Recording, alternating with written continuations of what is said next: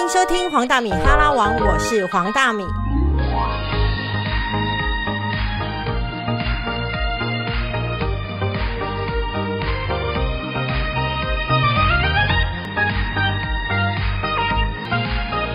今天呢，我们还是要访问的是我们的艾山老师。艾山老师呢，他本身呢，在今年出了一本我自己认为是我认为年度最推荐、最好看的一本书，叫做《做自己还是做直升机》。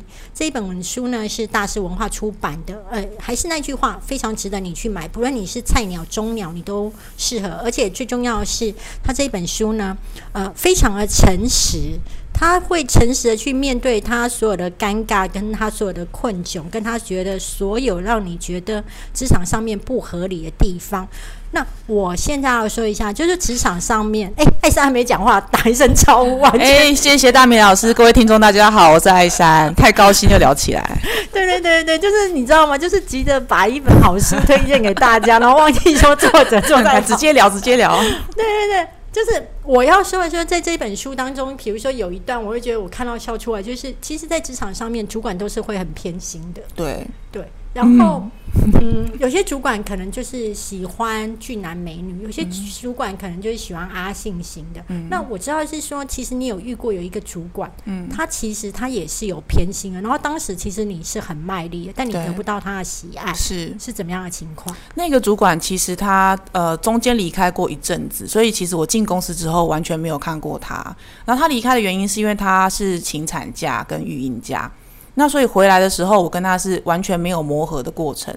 那那时候我是一个比较资深的呃品牌副理，那我跟另外一个刚进公司的品牌副理一起呃汇报给他。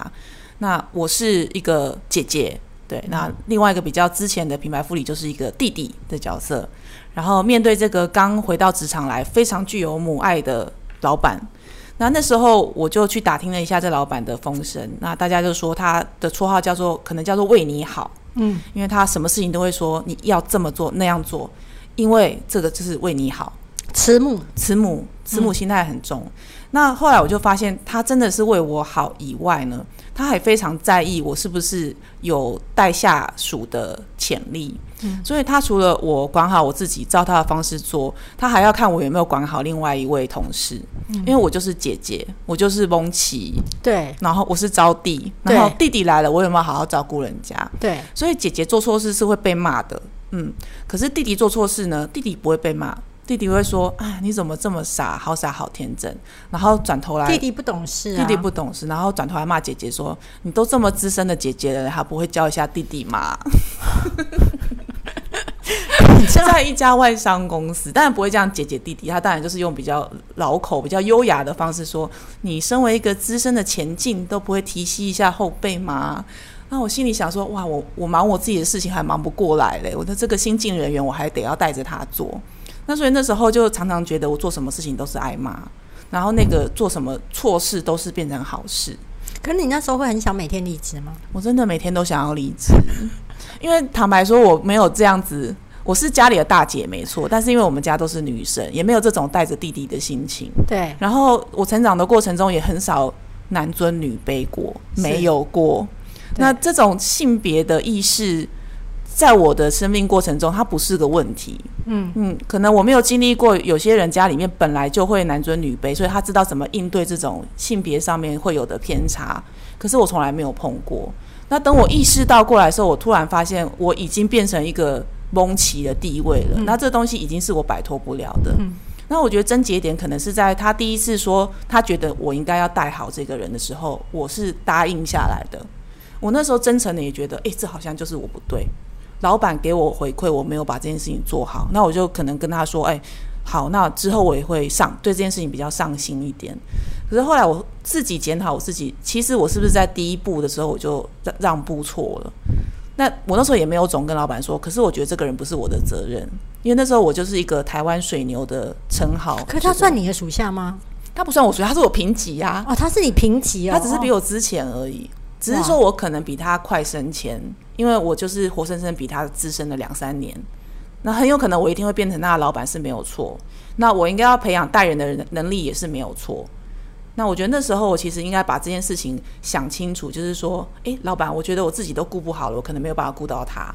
我觉得这个话我那时候没有那个拉下自尊来讲，这个是比较忌讳的事情。所以在职场上面，你的经验是不是不要太轻易的、太快承诺说好？绝对是，尤其是现在的这种环境，就是老板会习惯他赖你，如果你五秒回，从今以后你的 standard 就是五秒回，好吗？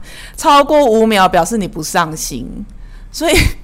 大米老师现在在按额头，不是我的按额头，是因为我有写过一篇，也是这样嘛，就是我从呃媒体业，媒体业其实跟你们的产业有点类似，就是我们是属于高效率的人，然后可能有一天我转到企业的时候，我发现我同事们都不是那一种五秒回，五秒对我们而言真的太慢了，我们其实是就是秒回，秒回五秒叫不及格。好吗？五秒是发生什么事？怎么了？你在忙什么？你是没看吗？对对，就是我们这种人到呃另外一个世界的时候，会会有很大的一个文化上的冲突，因为你会发现别的企业可能是三小时回算快速，嗯，你的五秒回其实会造成大家的痛苦，是。因为你拉高了主管的标准，嗯，好，那当你发现说。这个同事他不应该是你的职责，然后加上你的老板这样偏心，你你觉得老板这种偏心，然后不正常的管理，不是不正常啊，就是不如我心。对对对的，那你后来有办法解套吗？我后来解套的方式，其实我也觉得在这家公司比较有可能啊，因为这家公司有个制度叫做导师制度。对，嗯，你除了你的老板之外，你可以找另外一个不同职别或是不同部门的人做你的导师。那他不会管你生意上面的事情，但是你在私底下有任何，比如说职场上面的疑虑啊，或是公司安排上面疑虑，你可以去找他谈。嗯，然后我找这个导师刚好就是我老板的老板。嗯，也不能说刚好啦，就是他有很多因缘机会。就是第一个是，我觉得他还有一个前提，他你你带的是一个外商企业，而且你们那一家外商企业其实很在在乎，就是呃员工的成长，是，所以他才会有这种导师制，而且这个导师是你可以自己选，对，才能够选到你老板的老板，是对。然后第一个是他是我老板的老板，但我选他不是因为他是我老板老板，我选他是因为我真的很喜欢他。我真的，我那时候暗恋他到一种很奇怪的程度，就是众所皆知，但只有他不知啊。因为我真的在他面前就是很硬。然后我那时候填 mentor 的时候，我想说啊，那我可不可以填他？是，但是不一定 mentor 会答应啊，所以我也就是乱填。比如说你填刘德华，刘德华不一定会答应。对，没错。就想不到有一天，这刘德华就说 yes，哦，太好了，我愿意当你的 mentor。刘德华的噩梦的开始。刘德华想说怎么那么衰，我是不是签错？对，但是因为他答应了嘛，所以我就会趁有时间的时候跟他聊聊这件事情。但是千万也不要用告状的方式，因为告状真的不上道。对我就真的是跟他谈生意，就是我说我现在遇到的生意有什么困境，你有什么建议？然后他最后当然会问一下，那你现在觉得呃公司的生活你觉得怎么样？那我就会带到说啊，我觉得我待人方面可能还需要再发展，因为我老板希望我有展现。带下属的能力，但这一点我常常觉得我很欠缺。嗯，那他会希望我去看一下别人做事情的方法，那我觉得这点我没有期符合老板的期待。那其实因为在外商混久了，而且都在同一家公司，这导师就立刻知道我在说什么。嗯，尤其这个人又是他的下属，他也很知道这个人有多么多么的控制力有多么强，所以我也不用讲明，他大概知道什么状况。然后他就跟我安慰我，他说：“你回去把这件事情做好。那做好之后，你工作上面有了成绩之后，其实呃这些都不会再是你的烦恼。”对，他是这样子暗示。后来我回去我才知道说啊，原来我把这个 project 做好，我就会升迁。升迁之后，我就会脱离他的魔掌。嗯，那这件事情就解套了。嗯，所以这件事情给我的训练是说到最后还是要诉诸专业。如果你在这个老板下面受气，然后你只会抱怨，你也没有办法做出成绩，那你真的就是一辈子受气好了，是没有什么解套的方法的。如果到最后我没有办法把这个导师交付于我的任务，把它执行出来，然后把成绩做出来，让公司能够给我升迁的机会的话，我可能真的就是必必须等这个为你好老板走，或者是我自己走，只有这两条路。那我结论一下，应该是说，如果今天你的主管他不是那么爱你，其实改变他的爱跟不爱其实是有一点难度。但是最重要的是，你提升你的专业能力，是你让你的专业能力变成说无可撼动，对，然后甚至你可以超越他，是干掉它，你才能够翻身。嗯，不然其实乌龟的快乐，我认为真的是有限的。你乌龟的快乐，你在底层的时候，你真的只能够抱怨。嗯嗯。所以往上爬其实是一件很重要的事情。对。为什么？我我其实是一个不太适合当主管的人，但是我还是会鼓励大家往上爬。就是说，往上爬的路上，以后会骂你的人变少了，那你 能骂的人变多了，你懂吗？就是你懂吗？你如果就是说我常常是说没关系啊，如果月薪给我十万，要我当工读生，我也 OK。可是你要知道一件事情，当你在当工读生的时候，是每个阿猫阿狗都可以叫你去干嘛的，所以往上爬是很重要。在你的书当中，我觉得有一件事情。我我呃，是你在宝桥时代，如果我们没有记错的话，那时候其实有一个专案，嗯，那那个专案当中在执行的时候，你们必须去租一台车，对，但是那一台车其实也是呃后来有一些问题，嗯嗯嗯，然后但是你克服了这个问题，可以跟我们大家讲一下这个故事吗？好，这个故事就是说我作为一个品牌副理，就是那个行销部最菜的菜鸟，其实我把每一件事情都放在我的心上。包含公司的预算，我觉得公司的预算不管它是多少钱，它就是我的钱，我没有把它当成公司的钱在乱花。嗯，所以那时候碰到的困境是说，我们有一台洗头车，洗头的道具，它是一台卡车，就是飞的会很柔的那个品牌，对，柔顺梳到底，就是那个品牌，一天到晚洗你的头发，洗你的看法，那个品牌。那拍完了，功成身退，广告公司他不愿意。不愿意把它买回去，是，嗯，他说买回去，那我就是照原来的价值买，嗯，他是五十万买的，比方说，那我就五十万买回来，嗯，可是那个几十万的的东西，虽然不是我的薪水，它也是我的行销预算，对，如果把那个五十万省下来，我出去发，以前还有那种撒税包，就是小小的那种派样包，我可能可以多发好几好几万，我可以多多少的销量，好几瓶，那我就想要省那五十万钱。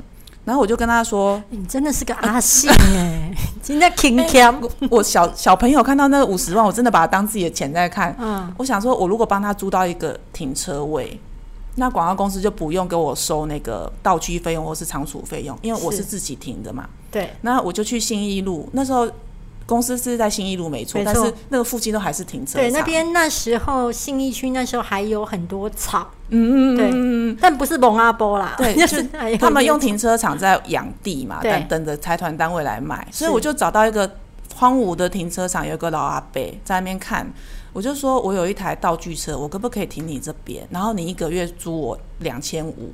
好，那你帮我看一下上面如果有落叶啊、鸟屎，你帮我拍一下，因为时不时我可能有活动还要拖出去。嗯，然后那阿北就看我已经也不到半夜了，大概九点十点，就踩着高跟鞋，背着笔电，在那边咔咔咔在那边走路，然后只是为了找一个公司的道具车。然后他就很好，他就说：好好，你请广告公司开过来，然后从明天开始就停我这边，我会帮你看。然后你要拍广告或是你要做活动的时候，你就自己来把它开出去就好了。嗯。所以我就帮公司从一个月，比方说五十万省下来，变一个月只要花两千五，然后把这个预算拿去做我应该要做的事情，没有不是到我的口袋，是做成我的行销预算。这一个解决问题的。的那个战绩是不是其实让你有扬名立万，甚至往上爬的机会？是的，那时候年末在呃评估的时候，我就把这件事情写上去，然后所有的主管都一致公认，这个解决问题的能力是品牌副理最强也最需要的能力，而且我展现的非常好。因为试想有哪一个菜鸟或新人会愿意为了省公司的钱，自动加班走路在新一区去找停车位？我觉得这个是。以前可能都很少有的事情，可是那时候我就真的觉得行销预算的钱就是我的钱。你有没有一个觉得，就是说，其实职场上面你要被看到，嗯，是那些危机在造就你被看到，跟那些难题在造就你被看到。其实是，就是我会常常觉得菜鸟的时候，不要觉得这些事情是很鸟的事情，或是天底下没有什么实事，这些事情都是你去展现你解决问题的能力最好的范例。而且最好这件事情越难越菜，才能够展现出你跟人家不一样的地方。嗯，我也有过这样的一个经验，就是说我当时有一阵子到从新闻部从政治组换到生活组，嗯，你知道跑党政冲立法院跟那种跑美妆啊，这个东西很美，这一季什么颜色，那个感觉是完全不一样。那就会变成说我从政治新闻去写生活新闻的时候，我写的不太好。然后我那时候每天大概六点播新闻的时候，你知道我的分机就会响起，因为我就会被骂。你知道，因为他就说我的新闻做的不好啊，怎么生活新闻做的这么难看？然后你知道那分机响起到像闹钟了，你懂吗？就是你知道他有一天到六点多没有响起的时候，我会自己把它拿起来，想说：“ 哎，行不行？等为派你。”你知道人如果你懂吗？像我们这种蒙起来个性，就是很习惯被骂跟被那个被要求。那我我我后来变成说有一件事情是让我由黑翻红，是因为。当时我的主管就说：“哎呀，那不然你去做一个题目叫做‘名人收藏’。”那我就想说：“好，那我就去约。”那因为你知道傻妹，傻妹大概就有点像你刚刚那时候在找停车位，我就拿起艺人的通讯录，然后六日的时候就狂打。嗯，打完之后我就去吃早餐，然后等到那些经纪人醒来之后。回我电话，然后我就跟他讲，然后居然很神奇。我当时这个题目不是一个多厉害的题目，但是要每天都有，这就不一样。对。对，然后我当时真的办到每天每天都有。一条独家的名人收藏什么东西，然后就因此就从黑牌变红牌。嗯所以我觉得。我要跟听众分享的是说，从艾山老师跟我的身上，你都要知道一件事情：你是黑的时候，或是你是菜的时候，是那些困难让你有翻身的时候。没错，对。好，那我再来就是要问的一件事情，就是说，其实不同公司它有不同的文化。对。我以前在电视台，我从来没有讲过做 PowerPoint。你在笑对不对？你知道我要问什么？对，就是。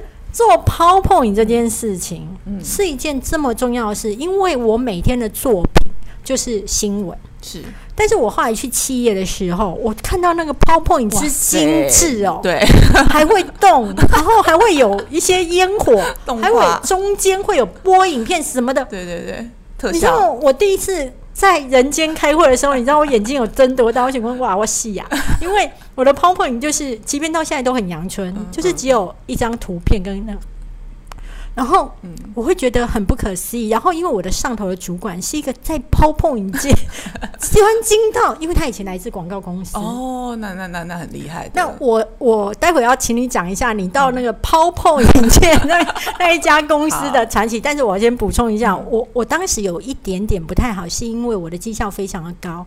那你知道绩效高的属下面对主管的无能的时候，就会瞧不起他。嗯。那我的主管就是大部分的时候九成九纯度很高。都无能，那他只有一层很厉害，就是做 PowerPoint，所以 他每次在 PowerPoint 在在我前面报告的时候，那 PowerPoint 之精致之华美，是。那后来我刚开始看的时候是坐在台下不以为然而已嘛，对。可是后来等到我翅膀硬了之后，我上台之后，我就会说哦。非常感谢叉叉经理刚刚带来精彩的报告，还有用生命在制作的 PowerPoint，这个真的实在太精彩了，是让我实在很佩服这种用生命在产出的 PowerPoint。好，我们接下来看一点阳春型的 PowerPoint，就是我真的嘴很坏。好，那我知道。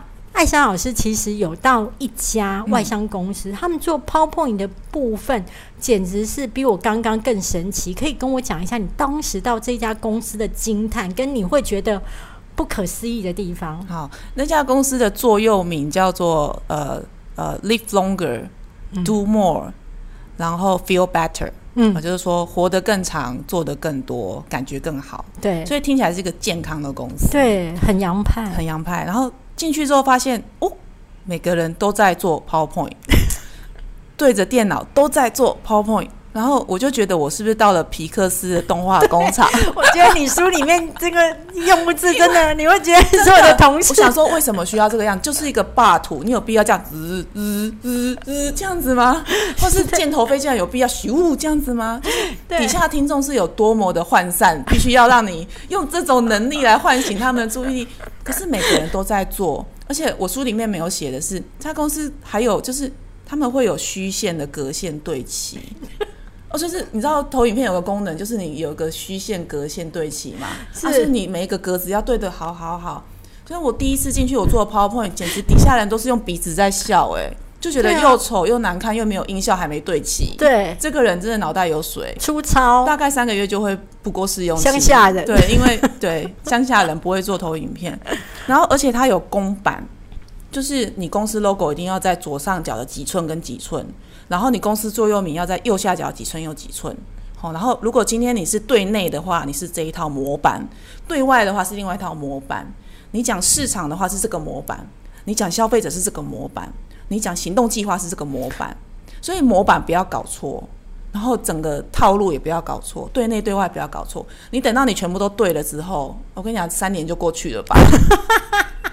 所以我那时候真的不不打狂语，我最常做的事情就是把人家的 PowerPoint 叫出来，对，我改一改，哎，对，我改比较快，你不要叫我从头做。就是如果今天我要做的是大概类型的东西，我就把人家的 PowerPoint 叫出来，然后改一改。那我你觉得这样是必须的吗？其实我学到很多，从这家公司出来之后，我觉得台北人或者是在那一种大品牌待过公司的人，只要他跟你讲说这件事情我学到很多，你真的不要以为一定是正面表列，就是学到很多就是五五五五级点么代级，我不想要讲，但是我只会给你供，我学到很多，就是你那个主管九分你没有学到东西，但是一分就是你学到的，就是 PowerPoint。对。PowerPoint 就是我学到的那一分。我出来之后，真的到别家公司，我都是很会做 PowerPoint。是。我大概十十张投影片之内，我可以把事情讲得非常清楚。对，所以他还是有磨练到你一些能力。他有磨练到我的能力，而且其实做投影片是一个训练你思路的一个很好的方式。嗯，你想想看，如果你只有十张投影片的时间，你怎么去卖一个生意计划？怎么说完一个故事？然后你的听众是谁？他需要知道到什么样的程度？还有你的字的行距，你的听众有没有人老花？你你知道一件事情吗？嗯我要说一件事情哦，你你知道企业文化是一件多可怕的事情哦。你看艾山老师，他可能一开始会觉得天啊，这些皮克斯的员工，就是你会觉得不以为然呐、你就是因为不以为然，你才会觉得他是皮克斯对皮克斯的员工嘛。可是你到最后经过一趟洗礼之后，我就觉得哦，其实这也是一样本事。这是本事啊！对，然后也会觉得说，哎，也收获。所以你知道，每一个环境它都是一个染缸，对，但是要不要染那么深，是你可以做决定的。嗯好，那因为其实你待过的公司都是几乎都是很大的知名品牌，那这个皮克斯工厂造就了你 PowerPoint 能力。但是我自己曾经也有在一个职场一件事情，就是说，越大公司的品牌越是地狱，对，越是欢乐美味，进去越不欢乐。我转的很好吧？对，那后来你去了欢乐美味公司，不欢乐吗？超级不欢乐的。我书里面有写，大家看，真的血泪史。我每天在那边看鸡块跳来跳去，生菜上面的水珠，然后那个牛肉摆在烤盘上面，升上去那个烟，然后就在对那个位置，看有没有符合老板的心意。嗯，然后就跟广告公司跟创意总监在那个 studio 里面改片，赶到三更半夜。然后那广告公司的人都是在制作室里面，他们必须要抽烟，他们没有那种在户外抽烟的习惯。那我没有抽烟，所以我真的觉得我在那边三个月，我都快要肺癌了，因为我就真的活生生的吸二手烟，吸了三个月。那我的老板是一个上海女人，她真的很顶紧，很顶针。对，那个鸡块的位置，那个热狗跳起来有没有超越鸡块。有没有超越鸡块有没有整齐？对这个东西它是盯得很紧的。对，那可是热狗不整齐，你要把它调整齐。热狗不整齐，消费者不爱吃。对有这种事情是不是？对对对对对，那汉堡上面那个芝麻有几粒，有没有数清楚？对对不对？上一次有几粒，这次有几粒，你不要少，不然消费者一看说：“哎、你少芝麻，我不买了。”我那时候心里想说，芝麻可以做到中华区的行销长真的是有两把刷子，那我就很真心的想要学习。可是我学了三四个月之后，我发现连广告公司都不知道自己改的是哪个版本。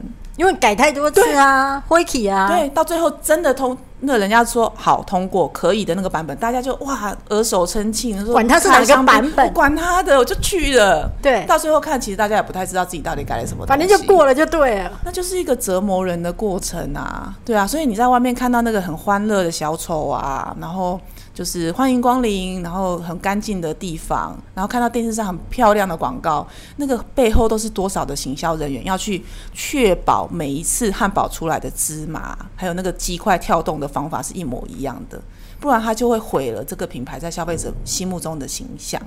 嗯，所以那个是我们必须要付出的心力。那当然还有一些原因啦，就是因为这个老板呐，他上海女老板，她有一些美感，对，我没有搞清楚。是。就是我喜欢在微信朋友圈上面放我家人的照片。呃，我先打个岔，是你知道，有时候你认为你无心之举，嗯，但是对有些人而言，他看到就很刺眼，是所以你是犯了这件事。我犯了大忌。嗯嗯，我觉得这个也是，我不知道是不是是不是台湾人的通病吧。嗯，我们台湾人比较觉得家庭价值没有什么可隐晦的，对，可是，在其他的市场或其他的地方，很多时候不要把家庭的事情摆得太前面，对，嗯因为第一个它容易变成剑拔，然后第二个是它很可能帮你塑造一个不专业的形象。是，嗯因为我常常会去 po 我家庭的图片，或者是我下班以后去跑步去干嘛的。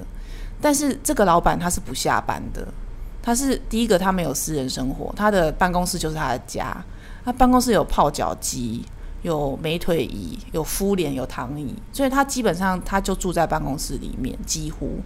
然后第二个是他其实有过一段不愉快的婚姻，嗯然后他是独立的带着自己的儿子在长大，所以他工作是非常非常认真，因为他不能不能失去这个工作。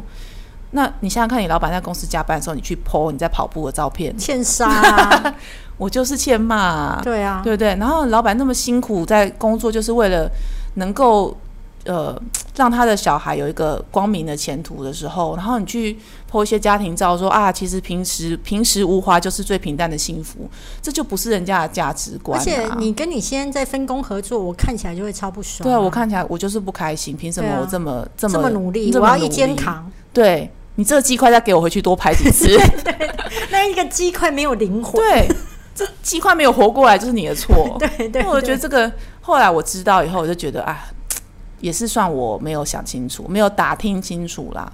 对，嗯，我你那时候在书里面写说，你后来要离职那一天，你的同事跟你说，嗯，艾珊你什么都好，就是家庭太美满，对，这个是嗯。你最大的错，对，对，所以你这些求职，比如说我像刚刚我点出来这些，就是在你故在书里面写到的故事，其实我都是很想要让听众知道一件事情，就是你看到所谓的光鲜亮丽的工作，其实背后它都有很辛苦的地方，是，对不对？嗯，好哦，但是因为我的时间有一点到了，但是我真的很想再聊，那我可以再问一下最后一题。没问题。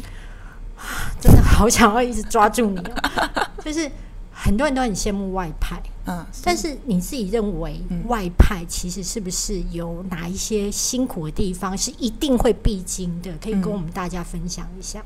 我觉得外派第一个辛苦的地方就是你其实是离开舒适圈在生活，你不要觉得你的生活里面可以只有工作，因为我们还是有下班的时候。嗯，就即便那时候我是外派香港，或是之后我去上海，听起来都是还蛮合理、很棒啊，很 OK 的地方，起码都讲中文，对，哦，香港话可能还听得懂。是可是换了一个环境，你就是手机要重办，银行要重开，网络要重新申请，房子要重新找的时候，你要想一想，其实是等于你人生重新来过。嗯，与此同时，你还得去应付工作上所有的变动。嗯，因为你是到了一个新的环境，有新的老板、新的职务，而且因为你是外派，所以你的成绩一定不可以比人家不好。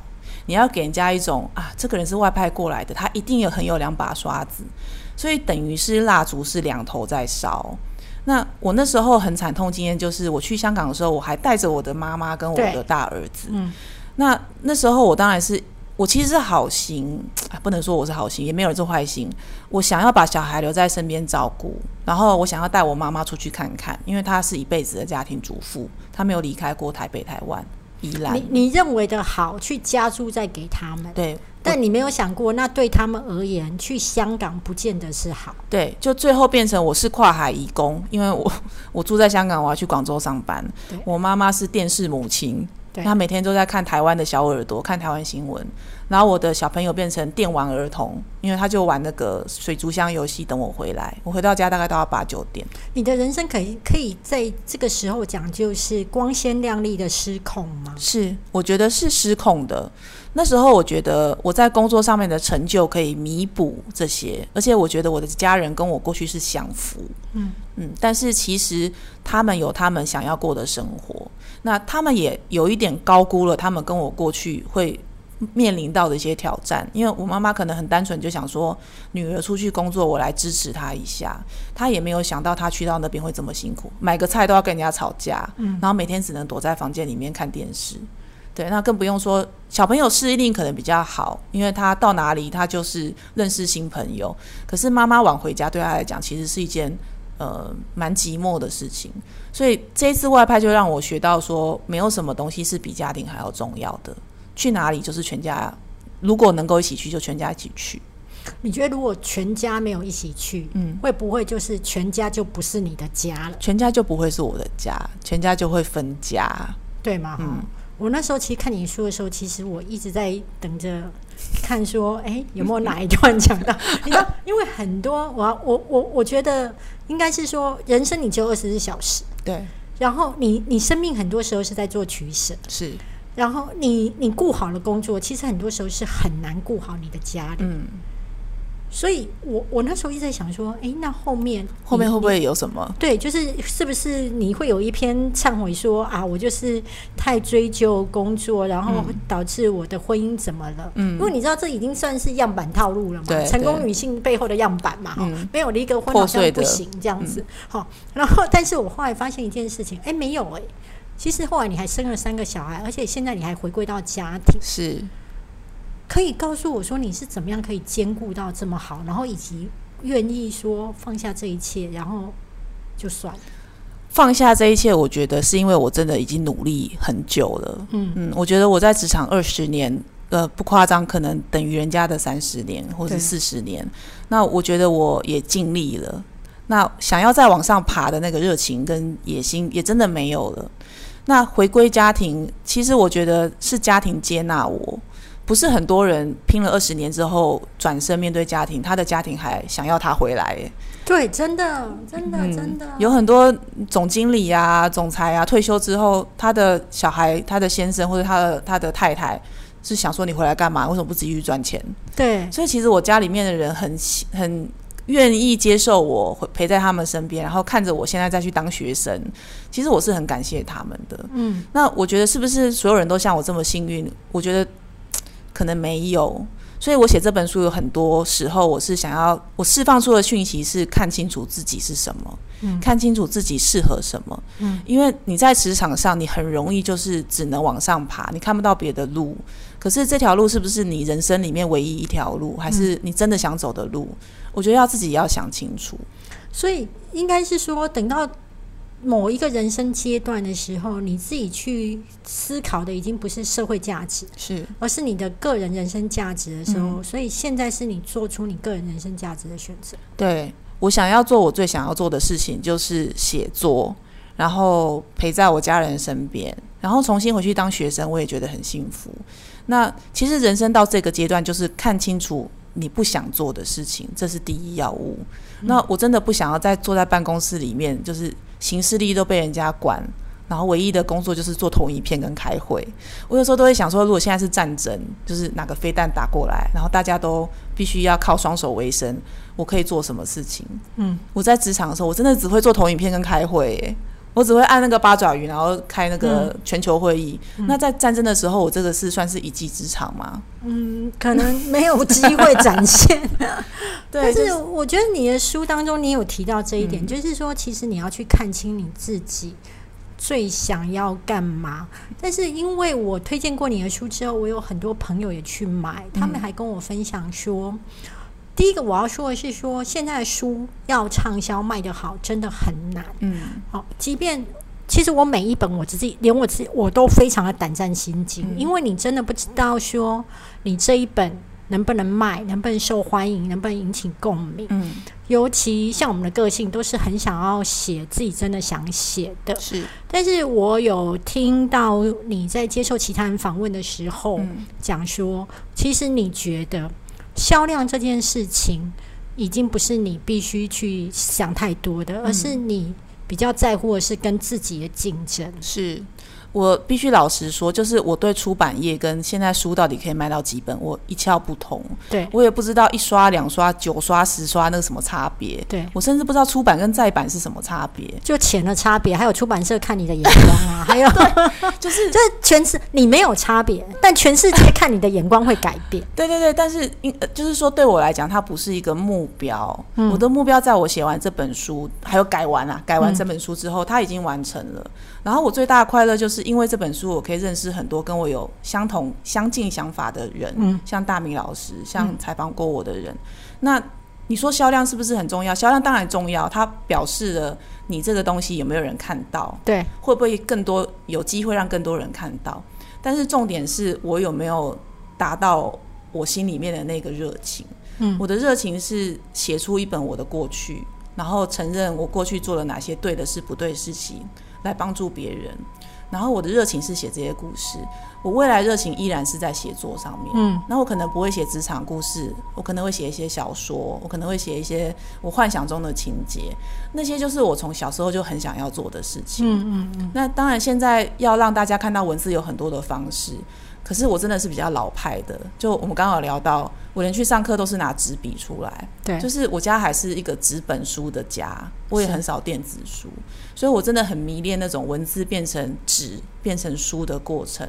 那我觉得持续的去写，持续的让更多人看到我的文章或我的故事，或是我脑袋里面的小说，那个真的就是我觉得活在这个世界上最过瘾的事情。嗯，就是做自己想做的事。是，所以我们都是很任性的人，也可以这么说，都一直在取悦自己。